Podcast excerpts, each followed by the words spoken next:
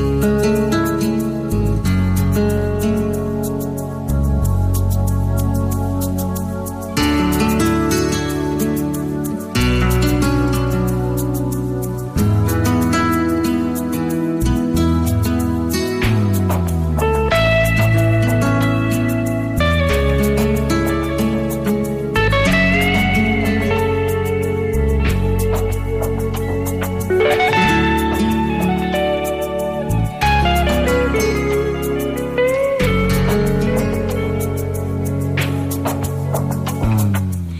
sección Misión y Moral, Ciencia y Conciencia, con Carmen Mateu.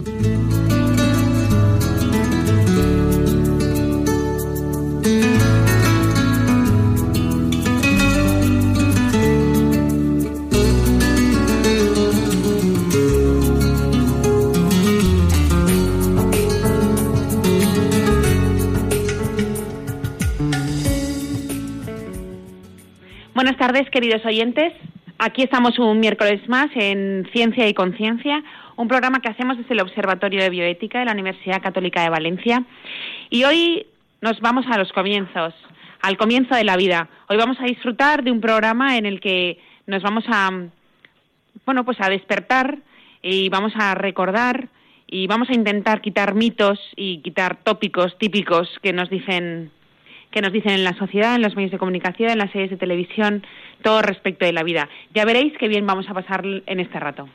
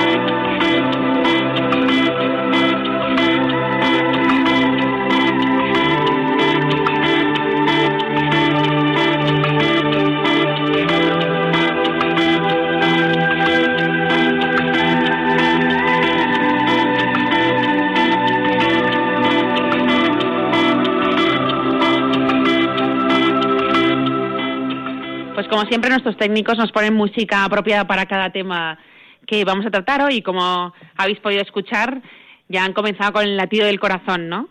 Que lo que simulaba eran las pulsaciones, pues ahí, ahí tenemos nuestra vida. Eh, bueno, con nosotros hoy está para hablarnos del comienzo de la vida Ana de Andrés, que ella es médico y también hizo eh, estudió el máster de, de, bioética aquí en la Universidad Católica de Valencia. Buenas tardes, Ana. Hola, buenas tardes, Carmen. Nada, estamos encantados de que venga porque así nos va a ir contando. Eh, bueno, también ha salido, también que nos cuente ella que ha salido también un estudio que dice que prueba que el embrión guía su propio desarrollo con autonomía en la madre desde el día uno. O sea, es decir, es algo, es un ser autónomo dentro de otro cuerpo. ¿Es así, Ana? Así es, exactamente.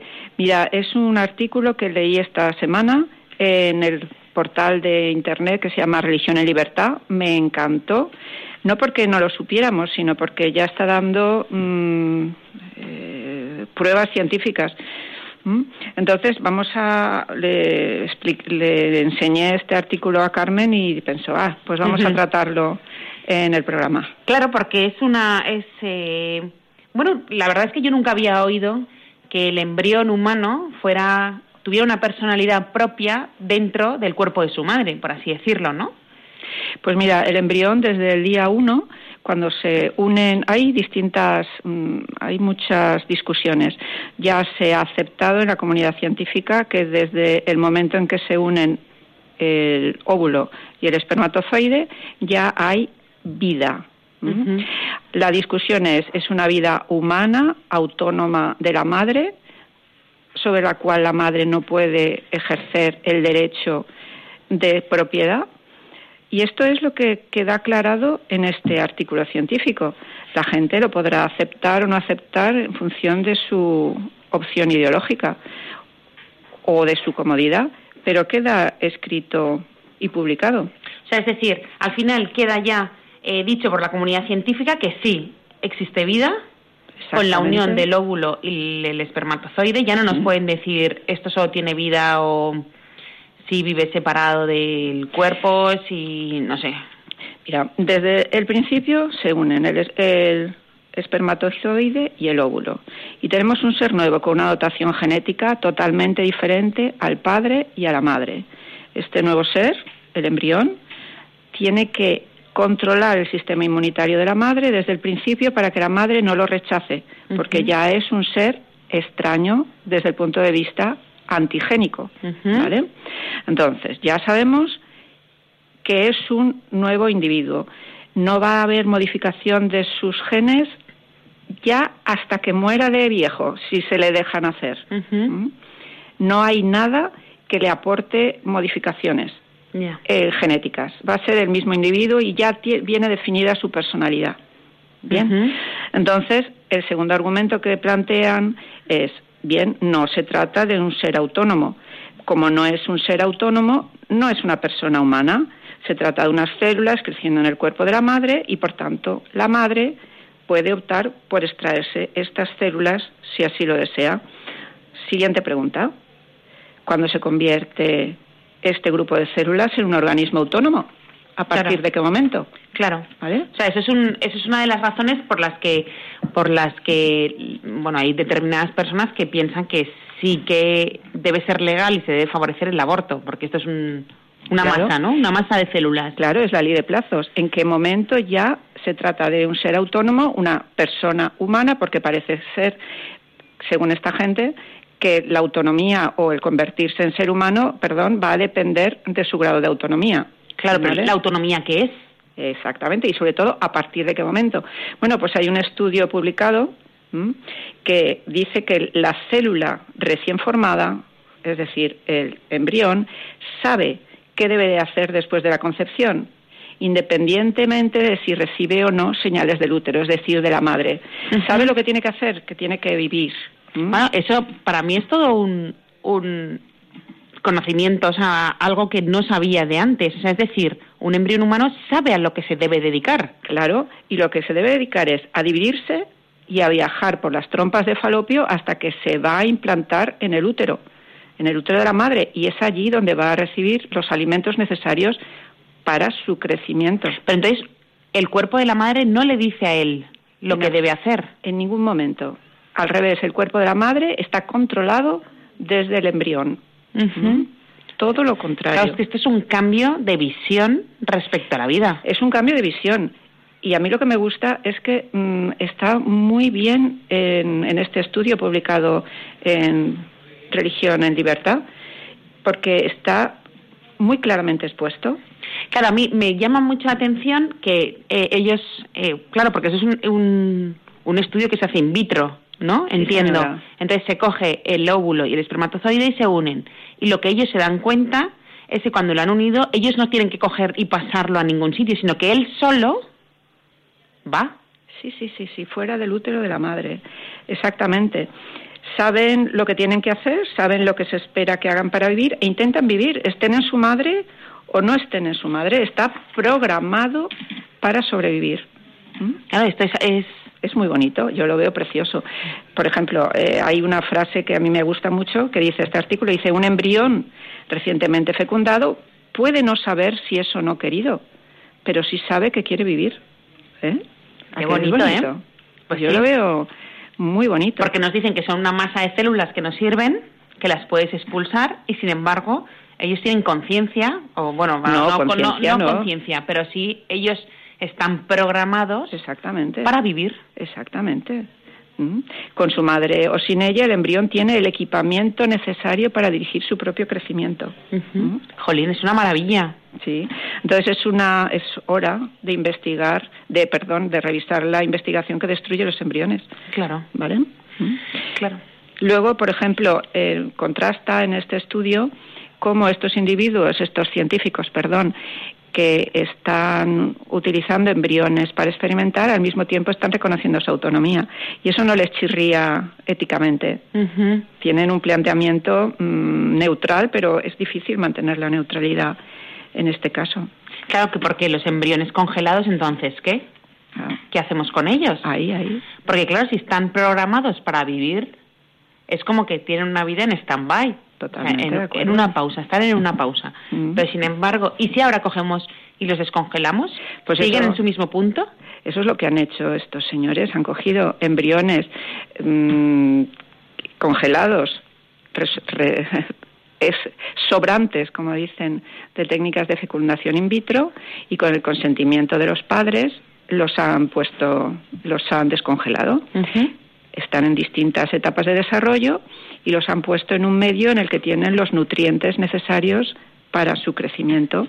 Entonces han visto que una vez pasado el tiempo en el que el embrión tendría que implantarse en el útero, que vienen a ser unos 14 días, ese embrión recibiendo el alimento necesario, sigue creciendo, sigue dividiéndose y siguen formándose eh, los elementos necesarios y si tuviera alimentos, llegaría a formarse un niño.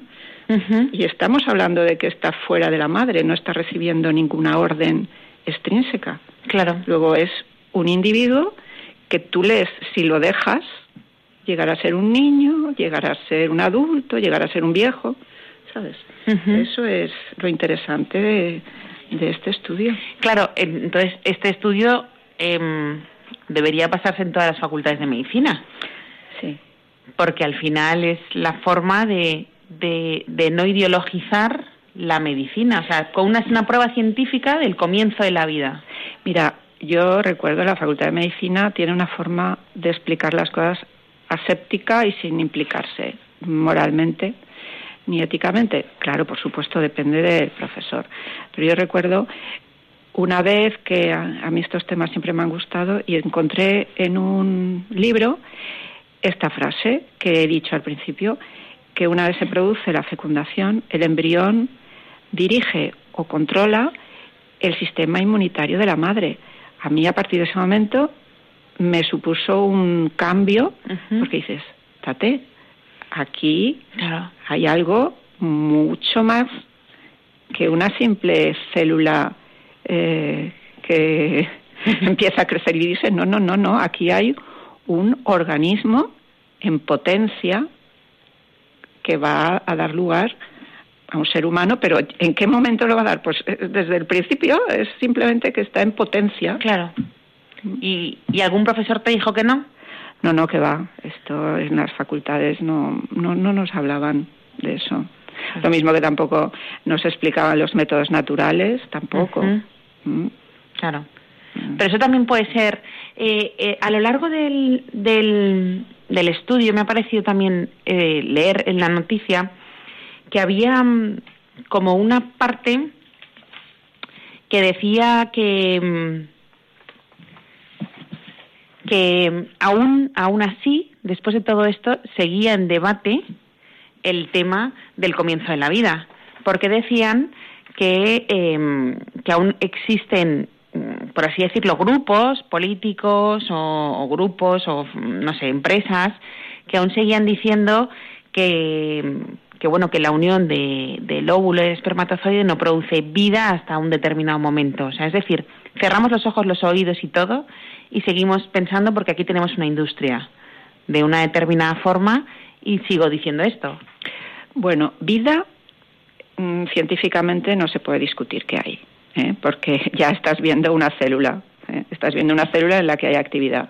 Ahí no se puede discutir. Pero podemos decir, pero ellos también dicen que es vida de ser humano. Claro, es que aquí la cuestión es, ¿qué es un ser humano? Un ser humano es mm, un ser autónomo de la madre, es distinto, ya no es un grupo de células que pueden convertirse en un tumor. Entonces, ¿en qué momento se produce ese cambio? Visto con microscopía electrónica, con ecografía, con el sistema que tú quieras, verás que no hay ninguna modificación cualitativa, sí cuantitativa en cuanto al número de células, pero no hay ningún cambio en el que puedas decir a partir de este momento ha intervenido un agente externo, una orden externa, una hormona, lo que quieras. No, no. Desde el principio, desde el principio, este embrión va ta, ta, ta, ta, ta, ta, a desarrollarse y a convertirse en un ser humano. Todo es cuestión de que le dejes. Está en potencia. Ahora ya no podemos decir es mi cuerpo y hago lo que quiero con él. Vamos a ver, se seguirá diciendo, porque eso es una opción ideológica ideológica y de comodidad y de mm, no querer que se le aclaren las cosas. Seguirá ocurriendo. Ahora, allá ellos. Tienen una grandísima responsabilidad. Por lo que decías antes del tema del comienzo en la vida, al final, ¿esto también nos podría probar que hay ciertos métodos anticonceptivos que realmente son abortivos? Claro, por supuesto.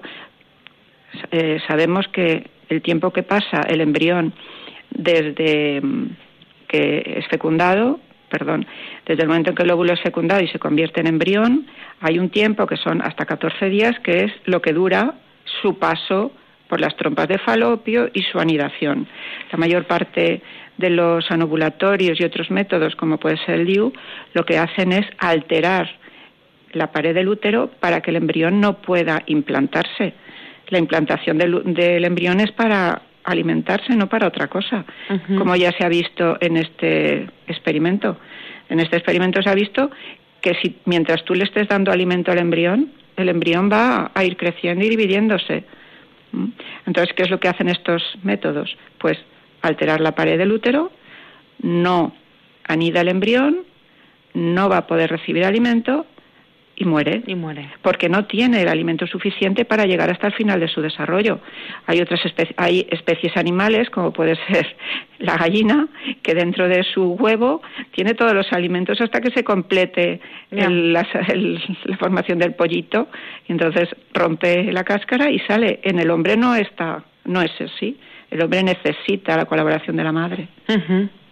Claro. Por eso esto, es, esto también nos sirve para ver que realmente, o sea, que es real que hay cuando nos dicen que hay métodos que son abortivos y no anticonceptivos, ¿no? Que sea, que eso también, que podemos decirlo bien claro. Claro, la concepción ya se ha producido. Lo que se interrumpe es el proceso de implantación en el útero y alimentación del nuevo ser. Pues eh, vamos a, ahora mismo en este momento del programa a escuchar otra música a ver qué esta vez que nos evoca.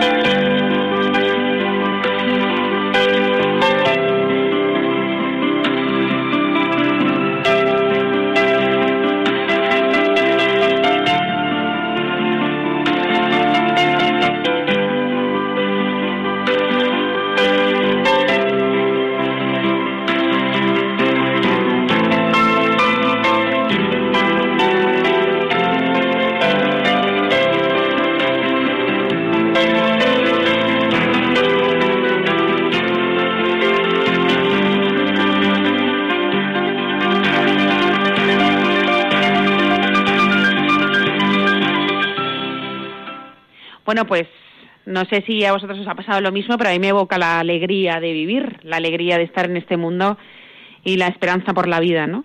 Y este estudio que estábamos viendo hoy en Ciencia y Conciencia, eh, con Ana de Andrés, médico, y que nos está pues dando las claves del comienzo de la vida, estamos viendo el estudio que, que se ha publicado sobre eh, la autonomía del embrión humano en el cuerpo de su madre, ¿no?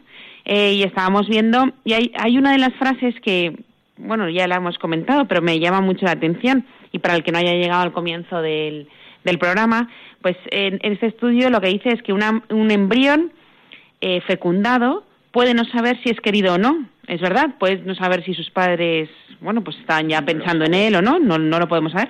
Pero sí, ese embrión lo que sí sabe es que quiere vivir. Está programado para vivir, está preparado para vivir y por ello lucha cada día, ¿no? Sin ser consciente, pero sabe lo que debe hacer, ¿no, Ana? Es eh, las dos misiones que tiene el embrión desde su concepción, que es comenzar a dividirse y la otra viajar desde las trompas de falopio de la madre hasta el revestimiento de su útero. Ahí se va a implantar porque en sí mismo solo tiene recursos de alimentación para unos días. Necesita alimentarse. El endometrio de la madre es rico en nutrientes. Necesitará comida para el viaje hasta el nacimiento. Claro, y, la verdad es que mucha, bueno, habrán oyentes que nos estén escuchando que al final lo que queremos decirnos es que, o sea, que mm, esto de la autonomía del embrión no es que sale fuera del cuerpo y puede vivir él solo. Exactamente, el niño nace y sigue necesitando que la madre lo alimente. No es más lo que necesita este, este embrión, iba a decir pobre embrión, pero sí, este embrión solo necesita eso.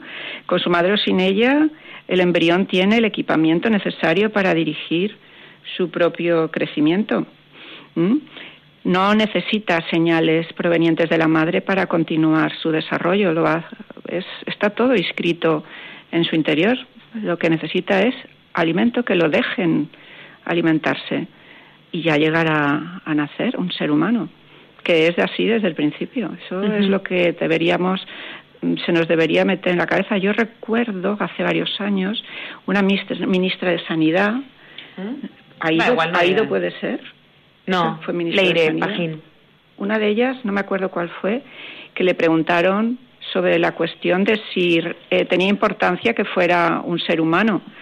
Y dijo, no, eh, en último caso, eso no tiene importancia es una cuestión de derecho de la madre a decidir. Ahí es donde la ciencia eh, está hablando continuamente. Ya es, son los políticos los que mm, legislando. Claro, ya está la evidencia de que no es el cuerpo de la madre. Exactamente. Hay otro cuerpo que está preparado para salir adelante. Hay que aceptar que es una opción ideológica. Acepto o no acepto que es una persona distinta a mí. Y en función de eso, cada mujer que se encuentra en una situación difícil o con tentada, la mujer y el padre, por supuesto, porque aquí hablamos solo de la mujer, pero se encuentra tentada, pues que piense que es una persona independiente de ella. Y Ana, ahora escuchándote, estábamos, yo estoy pensando eh, la cantidad de embriones congelados que existen hoy, que no sabemos el número, porque claro, millones. Todos los tratamientos de fertilidad en hospitales públicos, privados, en clínicas. No se sabe qué hacer con ellos. Claro. ¿Qué hacemos? Uy, si no lo saben los que legislan, imagínate.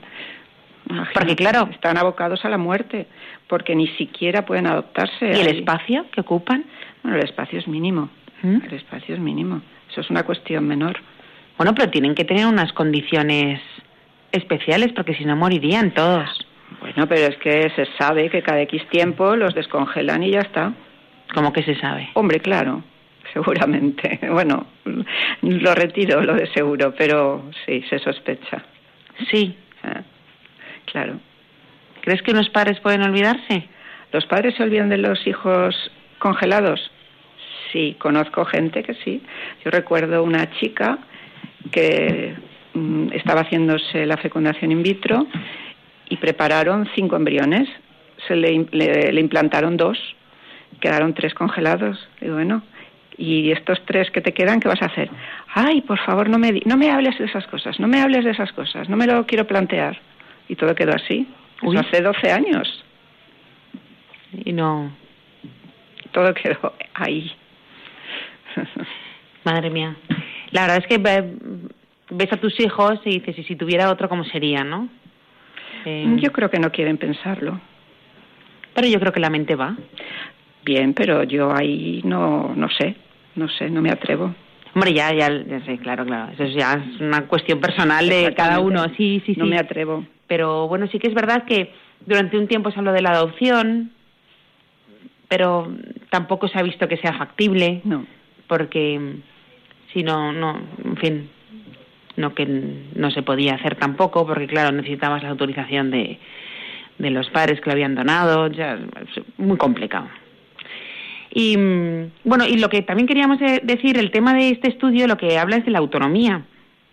Pero claro, nosotros entendemos la autonomía como a lo mejor la autonomía jurídica, autonomía personal, el moverse, la movilidad, que aquí no tiene nada que ver esta autonomía con la autonomía en el cuerpo. O sea, la autonomía aquí lo que se refiere, entiendo yo, Ana, a ver, es que eh, puede vivir sin su madre en otras condiciones, o sea, que está preparado para sobrevivir está preparado para sobrevivir unos días, mm. porque le faltaría alimento.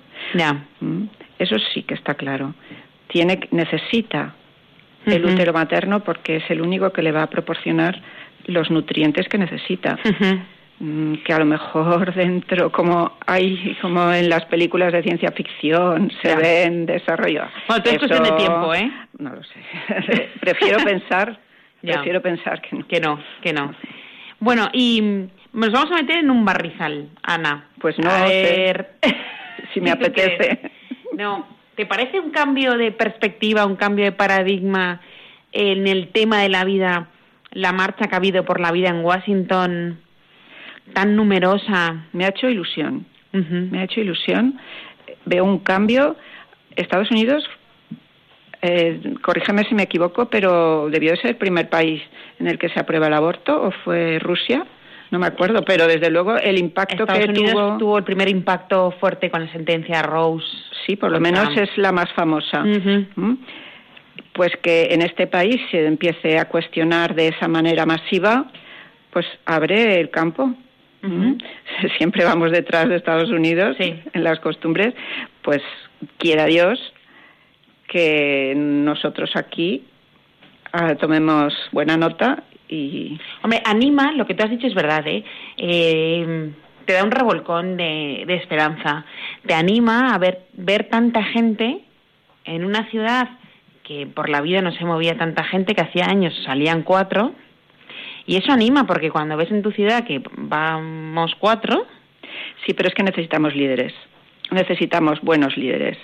Aquí la gente se ha movido porque ha habido una serie de señores que han, dicho vamos para allá y se han puesto los medios. En España, cuando eh, ha habido gente realmente implicada, hace unos años, y han puesto la cara en el asador, ellos se han lanzado y se les ha puesto a la gente los medios, vaya si ha habido manifestaciones multitudinarias. Otra cosa es que el político de turno no quisiera escuchar a la gente, pero que la gente responde, lo que pasa es que necesitamos líderes. Ya. O contralíderes que nos hagan movernos. Bueno, siguen siendo líderes.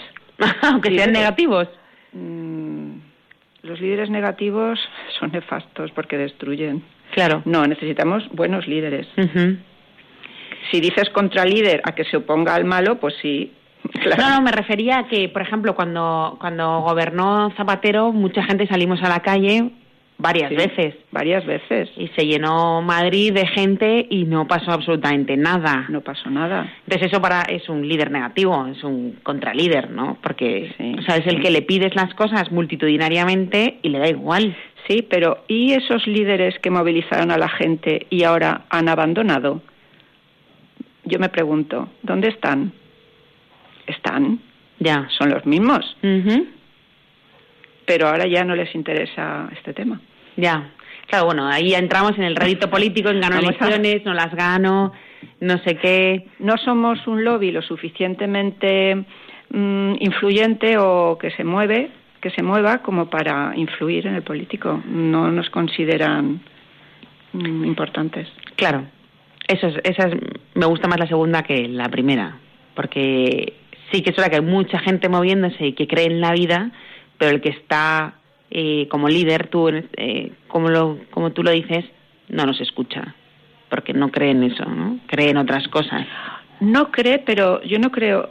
El político, si pensara que el movimiento Provida le puede dar réditos electorales, se volvería Provida, aunque no lo piense realmente. Aunque no crea en eso. Sí, como medio instrumental, sí. Estoy convencida, a fin de cuentas. A ver, yo. Eh, nos vamos un poco del tema, ¿eh? A lo mejor soy inocente. Pero. Pero yo sí que separaría como son como dos clases, ¿no? Dos clases de político. El verdadero político, el que lucha por el bien común y en la sociedad, independientemente de sus creencias, es decir, esto es bueno para la sociedad, va, eh, aumenta el bien común, eh, mis ciudadanos van a estar mejor, esto lo hago. Aunque yo posiblemente no viva de esa forma, ¿no? Uh -huh. Yo creo que ese es el buen político, porque al final acaba viviendo como lo que está legislando, o sea, que al final acaba hasta medio convirtiéndose, ¿no? En lo que hace. Y luego está el que se mide, pues, por, pues, a base de encuestas, a base de partido. Pero en España, ah. desgraciadamente, tenemos el segundo. El segundo. Porque el primero conocemos. Ha desaparecido. Conocemos, pero a título personal. Ha desaparecido de la Y no, no tiene responsabilidad como para hacer cosas. No puede, no puede llegar a, a un puesto importante. ¿Qué razón crees tú que no puede llegar? ¿Por qué? Porque, porque no es lo suficientemente líder. No, pues porque en España los partidos políticos tienen una estructura en el que el líder domina, el líder es el que decide lo que es importante y efectivamente hay una serie de encuestas que determinan que lo, el, el movimiento pro vida o el aborto no interesa como prioridad ni siquiera a los católicos a los que se les ha puesto, se les ha hecho la encuesta, sino que lo que interesa son las cuestiones económicas. Luego vamos a quedarnos en economía. Uh -huh. Lo demás a los españoles pues no les interesa. Ya, ya. Así de bueno, crudo, ¿eh? Sí, sí, me deja sin habla. Pero, pero claro, aquí tendríamos que ver que, que la forma de, de decir, mire, pues sí que es importante, pues sigamos mmm, teniendo programas en los que hablemos del embrión, de la maravilla que es el, eh, la vida, de la maravilla que es el poder ser madre, o sea, hable, pongamos el, el incidamos en el aspecto positivo, estupendo, tú eres madre de cinco hijos, yo so, solo tengo dos, pero vemos no te, no te has fijado en cómo desarrollamos virtudes en el momento de ser madre. Nunca pensamos que pudiéramos tener tanta paciencia, es nunca verdad. pensamos que pudiéramos tener tanta capacidad de trabajo, que nos cundiera el tiempo, el tiempo se convierte en elástico, metes lo que no podías hacer, lo metes en, en una Lo que pasa es que solo tenemos malos ejemplos, ¿no? Ha salido claro. una entrevista de una periodista muy famosa en España que dice que dice, pues yo no soy más feliz después de haber sido madre, ¿no? Bueno, es bueno, pobre. Porque no les dedicara mucho tiempo. Pobre, ¿no? A mí me dio mucha pena, ¿eh? Sí. Me dio pena. No por lo que, no por el mensaje, sino por ella. Sí. O sea, pobre, no estás descubriendo la verdadera maternidad. Por eso, les dedicará poco tiempo, seguramente. Ya. Porque todas lo hemos experimentado. Uh -huh. Y luego también, por lo que estabas diciendo del comienzo de la vida, creo que hay un estado en Estados Unidos, no sé si es Texas, que ha dicho que no va, o sea, no, si alguien quiere abortar, primero tiene que hacerse una ecografía y escuchar el latido del bebé. Entonces, esa es la forma, al final, de hacer ver la vida humana a una mujer. Eso, primero creo que es Ohio, pero ah. no lo sé seguro, no lo sé. Mm, eso es un pasito de los Provida, un pasito hacia adelante. Un, uh -huh. Yo, a, mí me, me, da esperanza. Porque aquí en España eh, sí que es verdad que en, los, en las clínicas en las que van algunas mujeres, en las que, como tú decías, que están tentadas, nadie les enseña la ecografía, nadie les enseña el latido, o sea, no, no pueden... Se procura, se procura que no se enteren. Porque las que sí que han salido de ahí y han tenido el bebé, dijeron, es que, bueno, miré y lo vi, ¿no? Lo vi y entonces no pude, no pude abortar, ¿no? Claro, es que es anti, es que a nuestra conciencia nos repele, nos repele la idea de matar y encima un Claro, claro. Entonces, eso es pequeños pasos que se van dando y que, sobre todo, que hacen que, que reconozcamos que sí, existe vida. O sea, no existe vida, vida a partir de la semana 15. No, añade, existe vida humana. Humana. Desde el principio. Vida, mm, hasta los más recalcitrantes no pueden negarlo. Ahora hay que decir, existe vida humana. Ya. O sea, que ese matiz es importante. Wow, mucho. O sea, que tenemos que, que mm, recalcar esa frase. Sí, debemos de tener tres o cuatro frases, los pro vida, y decírsela a todo el mundo y siempre. Ideas mm, claras, cuatro ideas claras, como han hecho siempre los comunistas. Cuatro ideas, pam, pam, y siempre decir lo mismo para que, la, para que nos quede claro. Ya, a nosotros y a ellos. O sea, que al final el mensaje, como dicen, ¿no? Que se ponga en la sociedad. Un mensaje corto, claro y fácil de entender. Bueno, pues ya veis que está siendo muy interesante el programa y que además nos estamos yendo un poco del tema, pero no os preocupéis que está todo en, eh, en la vida humana, está todo ahí dentro. Eh, vamos a ver con qué nos sorprenden ahora con... Vamos a ver qué nos evoca la música.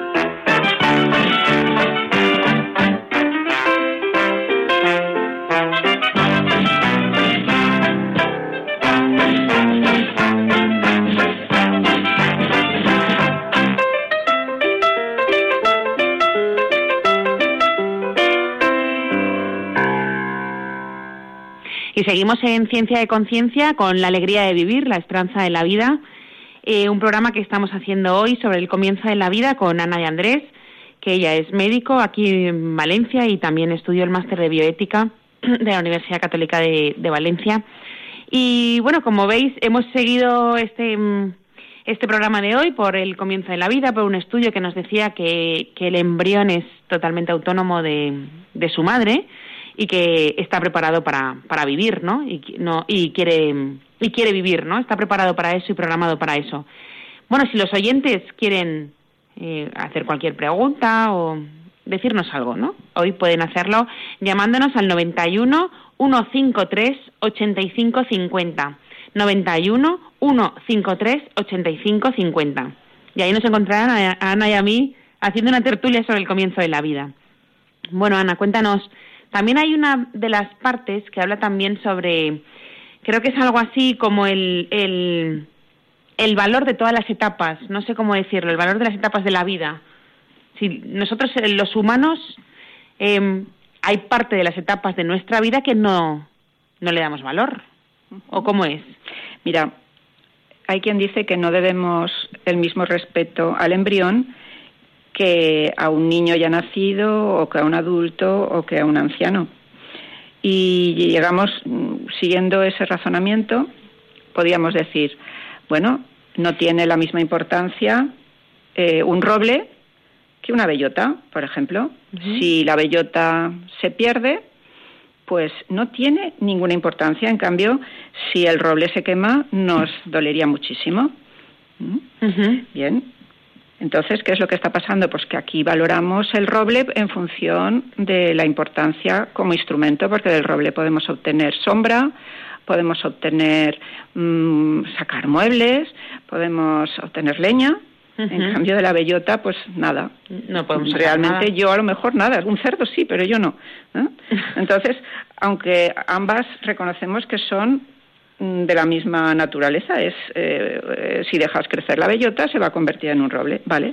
Sin embargo, en la especie humana no podemos admitir esta esta situación.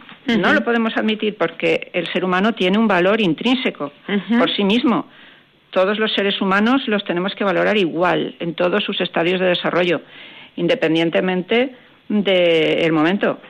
Un anciano que está postrado en una silla de ruedas pues tiene la misma dignidad y el mismo valor que un adulto que está en plenitud de facultades, pues por lo mismo.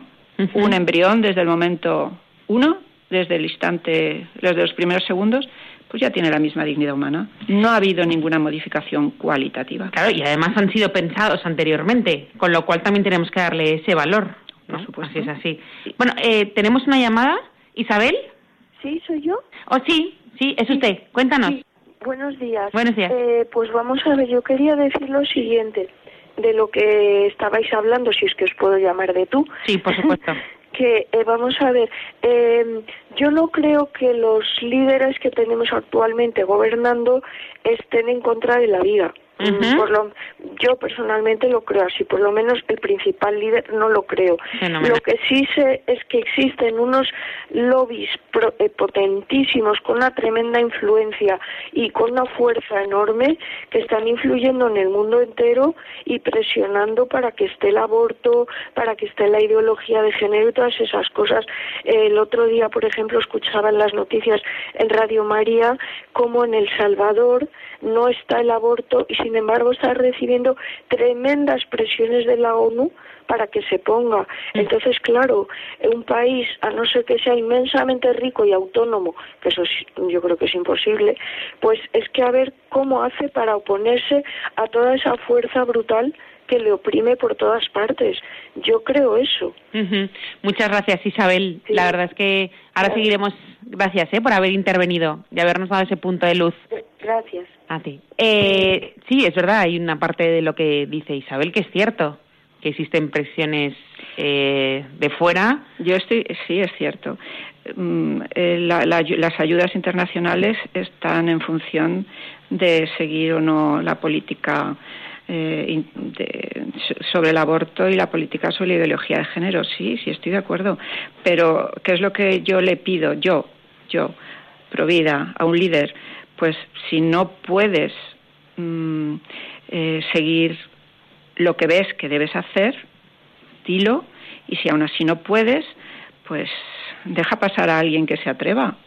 a lo mejor es que los españoles deberíamos asumir eh, los riesgos de actuar bien. Hay otros países en los que se está haciendo. Claro. ¿Qué pasa?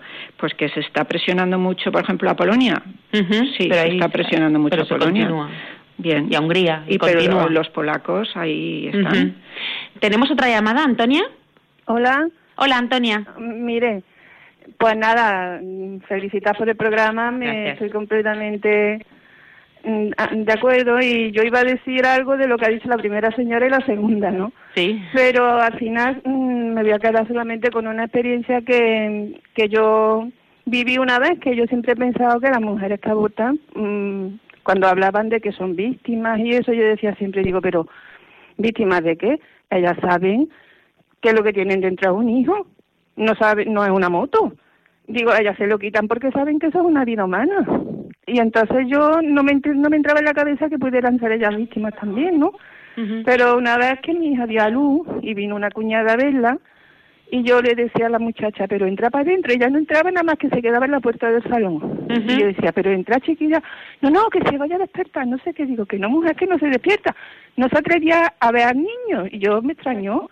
Y yo le dije a mi hija luego, digo, pero qué, qué tímida, ¿eh? Al final entró en la habitación, pero se quedó en la puerta de la habitación. Porque decía, no, que se vaya a despertar, déjalo. Y yo decía, pero mira con lo agradable que es, con lo y digo, y qué, y qué tímida, yo no, no, sabía nada, ¿no? Ya. Y es que luego ya me enteré que la muchacha esa había abortado. Ya. Que se había quedado embarazada a la vez que mi hija y que las dos una vez que se encontraron, pues se, mm, se dijeron eso, que estaban embarazadas. Y luego ya con el tiempo, a los cuatro meses por ahí, pues se volvieron a encontrar y entonces ella le dijo, dice, ah, yo al final me lo he quitado, porque fíjate, ya con los dos niños grandes, no sé qué, otra vez empezar con biberones, en fin, que y entonces yo ahí me di cuenta de que esa muchacha, mm. mm como es verdaderamente que luego eso ellas, aunque lo aunque lo digan que eso es normal, eso no puede ser normal para una madre. Claro, claro. Y yo decía, con razón, no entraba la muchacha, digo, yo es la primera vez que veo que viene, porque ella venía con su marido, con su hijo, con sus niños a verlo a la primo, ¿no? A la sobrino. Y ella era, nosotros ya entra, oye, yo digo que raro, qué tímida es, ¿no? Bueno, Antonia, muchas gracias eh, por ese testimonio. Gracias. Gracias por compartirlo. Adiós. Gracias. Nada, a mí le, la verdad es que sí, eh, me, ha, evocado un sufrimiento y me evoca también el acompañamiento que podemos hacer ¿no? a las familias, a, a las mujeres. Tenemos otra llamada, Pilar. Hola, Pilar. Otra llamada, sí. Sí. Bueno, quería, no es una, es un comentario sencillamente, algo que a mí me pasa siempre por la cabeza, no es nada científico, nada espectacular. Quiero decir que siempre que se habla de los abortos, de lo que se está haciendo, pues pienso que a lo mejor entre esos niños que no han nacido, nos hemos cargado al, al inventor de, la vacuna contra el cáncer. Y siempre lo pienso, digo, en, todas esas gentes que, es que, o sea, que habían llegado a ser adultos, cuántas cosas han perdido.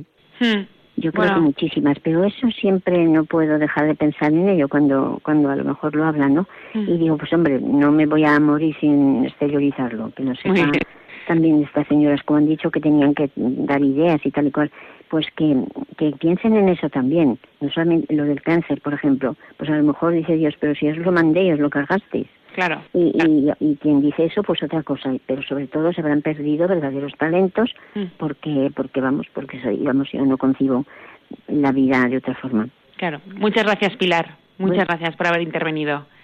Eh, yo siempre lo he pensado y además eh, parece que el ritmo que llevamos en este siglo o en el mediados del siglo pasado y, y este del siglo XXI va a ser la gran ausencia de genios, ¿no?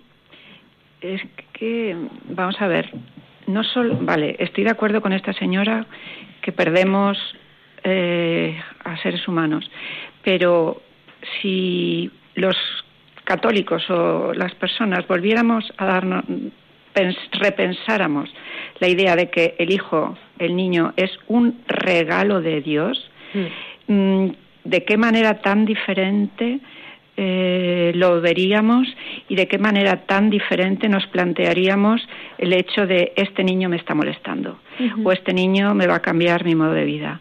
Si lo viéramos como un regalo, como un don, tendríamos que decir, vale, para mí va a ser un sacrificio, me va a costar, me va a suponer un esfuerzo, pero Dios me lo manda para algo, ha permitido que nazca este niño, pues Dios ya me ayudará.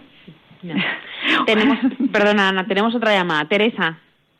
Mm, mire, mm, a ver, yo les quería decir que, mm, que hay que se sufre muchísimo. Yo aborté en una en una ocasión. Eh, esto luego me costó una depresión, me costó crisis de ansiedad, de angustia, cuando te das cuenta de lo que, no sé, de lo que haces en un momento en el que no ves otra salida. Sí. Y, eh, luego yo me he vuelto, estaba, yo siempre he ido a la iglesia y eso, pero bueno, estuve unos años ahí de que como que estás muy ocupada con otros hijos, con otras cosas, te viene un hijo imprevisto y, y no ves otra solución. Es que era, era algo que es que no veías otra solución. Y les puedo decir que mm, no se me va a olvidar, no es que no se me vaya a olvidar ese dolor que voy a tener siempre. Mm, me arrepentiré toda la vida, es algo que yo no me voy a perdonar nunca. Y mm, también de verdad quiero decirles que, que, la, que ayuden a la gente que no lo tiene claro porque luego esto no es gratuito, luego esto mm, te trae muchas consecuencias y, te trae consecuencias, al menos para mí, para toda la vida. Eh, bueno, no sé ya qué decir. Muchas gracias, Teresa. Muchas gracias. Ha sido un gran testimonio lo que nos has dado y nos ayudas también a nosotros a, a seguir adelante y sobre todo pues a acompañar, ¿no? A acompañar, a estar con, con todos los que lo necesiten, porque al final sí que es verdad que momentos en la vida oscuros, sin luz, hay muchos. Y lo que necesitamos es gente que nos vaya dando una lamparita, ¿no? Y que nos vaya acompañando. Muchas gracias, Teresa. bueno, estamos, estamos ya llegando a casi al final.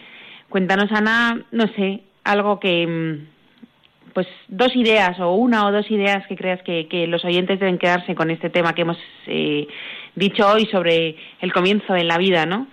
Eh, no, no solo de la lucha, por así decirlo, ¿no? abortista, que hoy queríamos decir otra cosa, ¿no? Queríamos avisar a la gente de que la ciencia apoya, ¿no? De que la ciencia nos va dando la razón en todos los mm, en todos los, eh, los argumentos que ha estado usando la Iglesia desde hace muchísimo tiempo.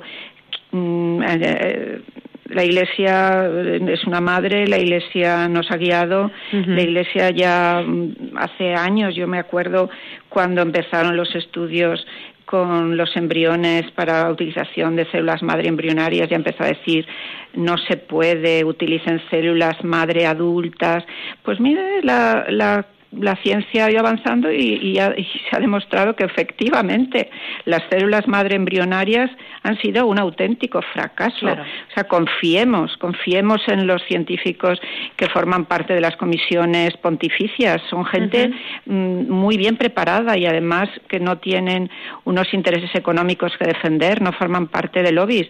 Aceptemos las directrices, fiémonos, porque son gente muy buena las que asesoran a la iglesia la, iglesia antes de hacer cuando hace un estudio de cualquier cosa demografía ecología lo que sea busca a los mejores del mundo. Entonces hagamos caso. Pues no, es una gran idea eh es una es una idea muy fuerte la que no la que nos dices no que no la iglesia siempre coja a los mejores no y además es que se va confirmando se va confirmando. Es cuestión de tiempo al final. es cuestión de tiempo sí. Pues nada muchas gracias Ana por haber estado con nosotros. Seguro que repetirás ya lo verás.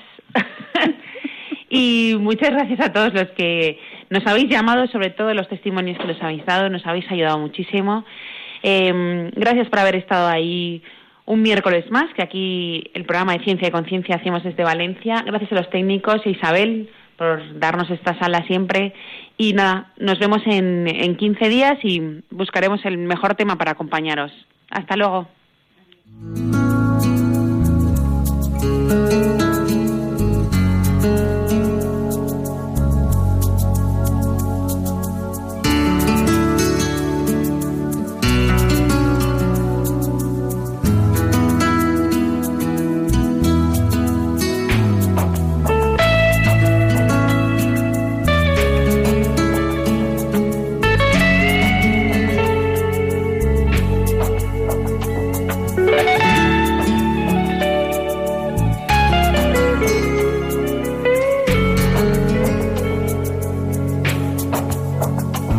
Escuchado Ciencia y Conciencia, un programa dirigido por Carmen Mateu.